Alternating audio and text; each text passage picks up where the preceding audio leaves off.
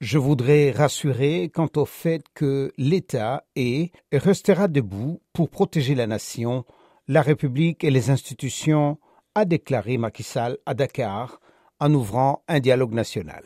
Cette rencontre boycottée par une partie de l'opposition s'est ouverte la veille du verdict contre l'opposant Ousmane Sonko, accusé de viol par une employée d'un salon de beauté.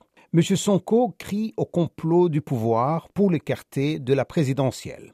Il a appelé les Sénégalais à manifester massivement après avoir été ramené de force chez lui à Dakar. En dehors du sort de M. Sonko, l'autre facteur de tension est l'incertitude entretenue par le président sénégalais sur la candidature ou non à un troisième mandat.